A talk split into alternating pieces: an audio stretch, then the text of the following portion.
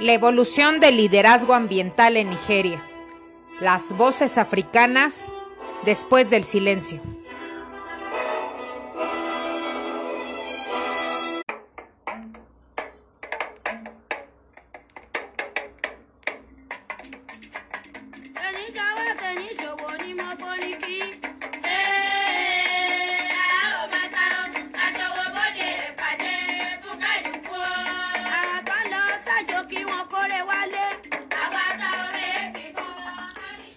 Nigeria se encuentra entre los países de África con una amplia variedad de diferentes recursos naturales.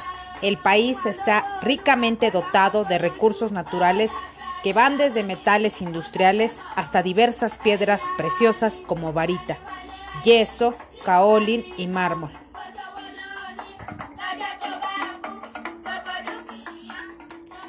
La mayoría de estos minerales aún no han sido explotados. Estadísticamente, el nivel de explotación de estos minerales es muy bajo en relación a la extensión del yacimiento encontrado en el país.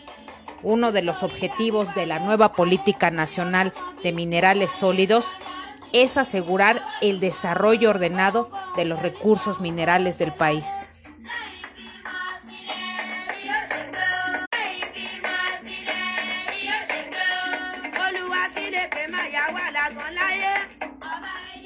En Nigeria persiste la disminución de los bosques nacionales a un ritmo alarmante, de alrededor de 3.5% anual. De ahí que resulte necesaria la construcción de un inventario forestal y de servicios ambientales. En Nigeria es importante conocer la oferta y la demanda de servicios ambientales, así como su capital natural.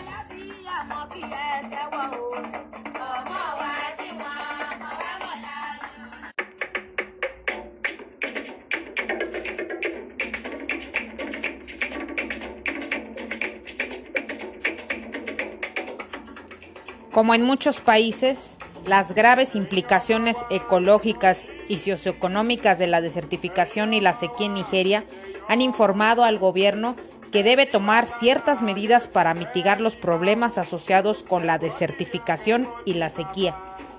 Es aquí donde toman punto de acción los jóvenes líderes ambientales de África se están aumentando las hectáreas de cortinas protectoras arboleadas en las tierras semiáridas marginales del país, mientras que también los líderes ambientales están proporcionando asistencia de socorro y de emergencia para mejorar los efectos de los problemas ecológicos derivados de la sequía y otros desastres naturales.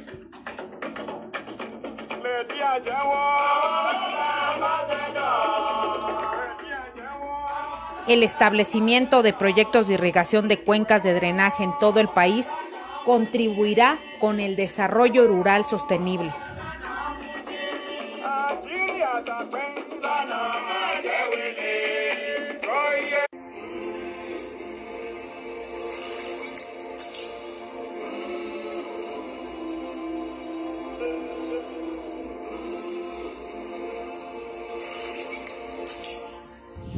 El continente africano en materia ambiental está llegando a una etapa de madurez. Resultado de esto es la cooperación internacional de otros países en el continente, pero también la formación de líderes ambientales endémicos que con su toma de decisión están beneficiando su casa, su hogar, al continente cuna de la humanidad el lugar de origen de todas y todos.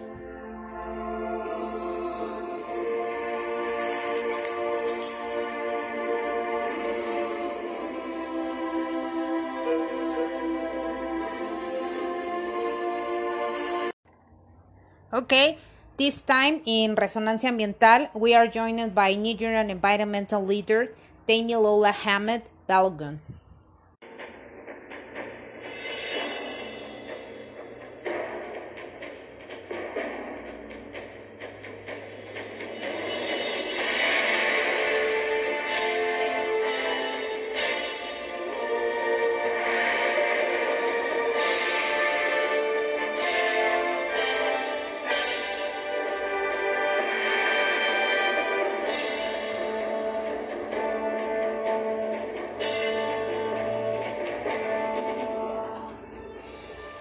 Lola Hamed Balogun is a passionate Joe, thought leader, lawyer, and international development consultant with over five years hands on experience in advisory service provision. Collaborator research, you led advocacy, facilitation of participatory process, and a track record of meaningful impact on Joe, communities, and institution inclusion in sustainable development affairs.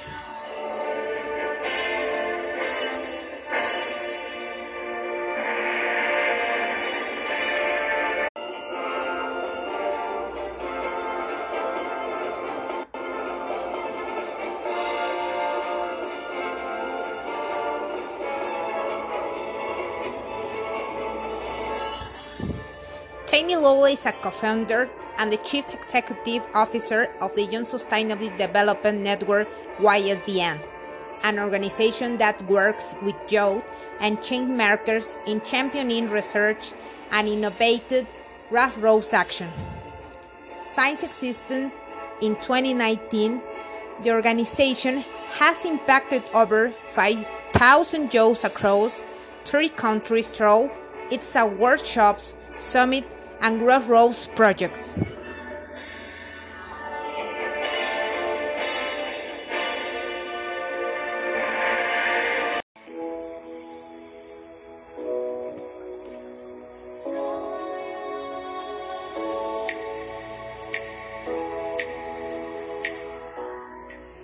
Esta entrevista en Resonancia Ambiental llega hasta ustedes gracias al patrocinio de Editorial Trópico de Escorpio.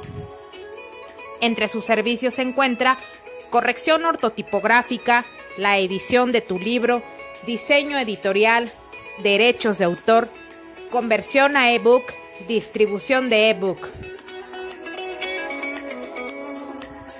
Editorial Trópico de Escorpio. Libros.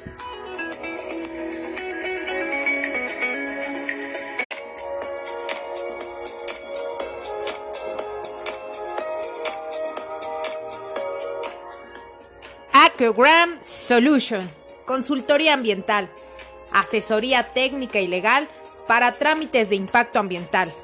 Busca tu trámite en línea. acrogramsolution.mx. Consultoría ambiental.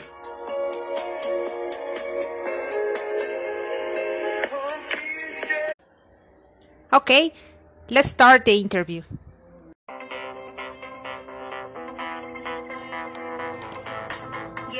Como damos por iniciada la entrevista en Resonancia Ambiental, donde entrevistamos a las y los líderes ambientales del hoy y el mañana. Resonancia, ambiental. ambiental.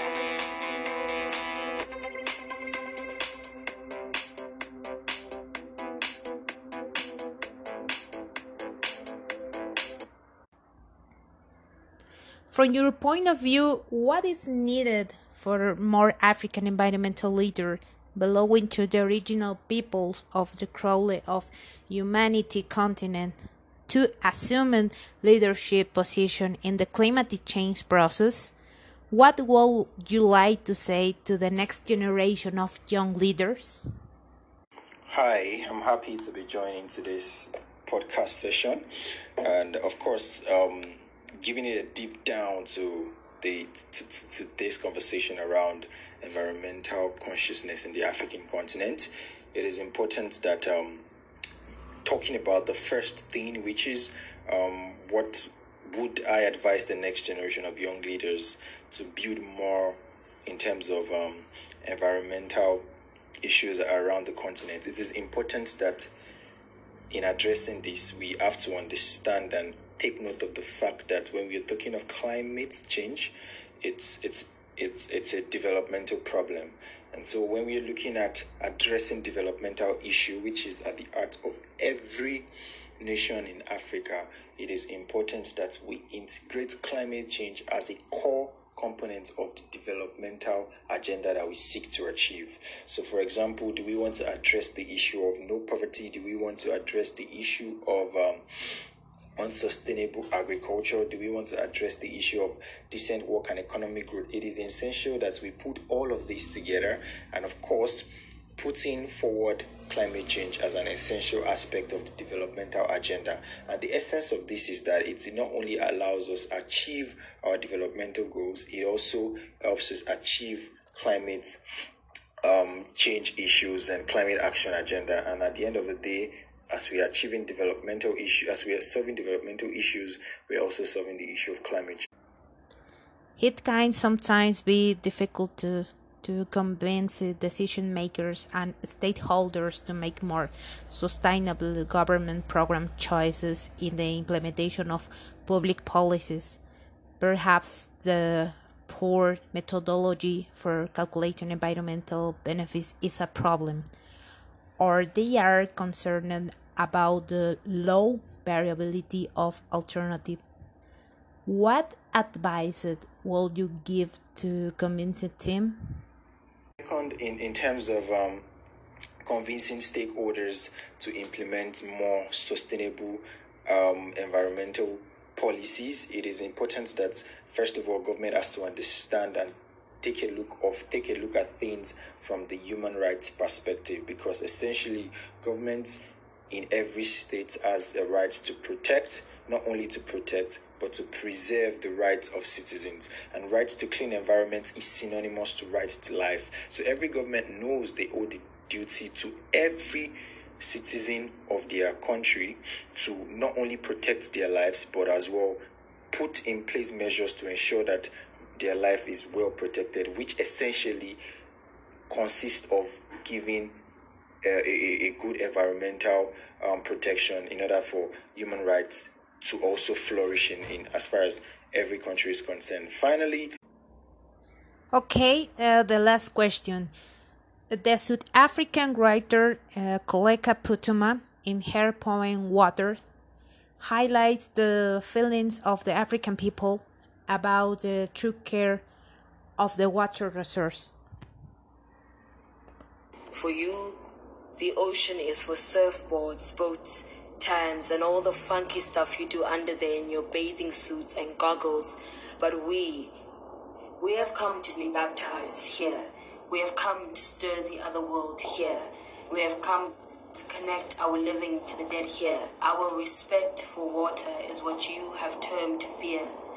The audacity to trade and murder us over water, then mock us for being scared of it. The audacity to arrive by water and invade us if this land was really yours.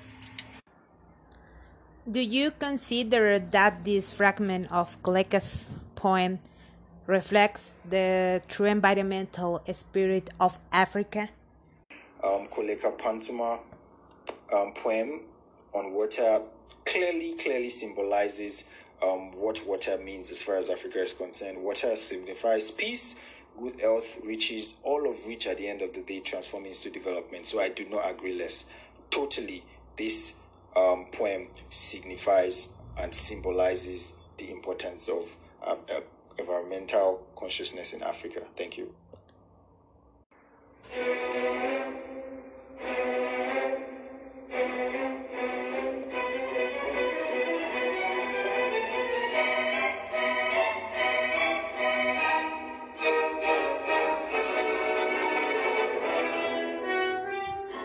Y así es como damos por terminado este episodio en resonancia ambiental.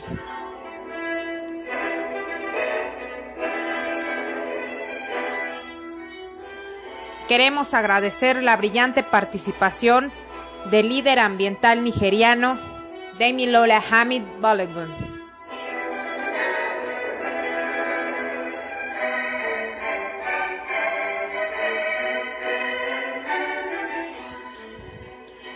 No se pierda nuestro próximo episodio en Resonancia Ambiental.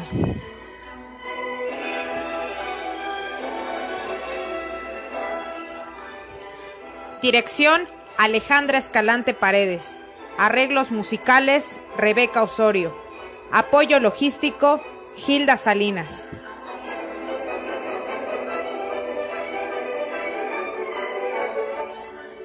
Resonancia ambiental. Donde entrevistamos a las y los líderes ambientales del hoy y el mañana.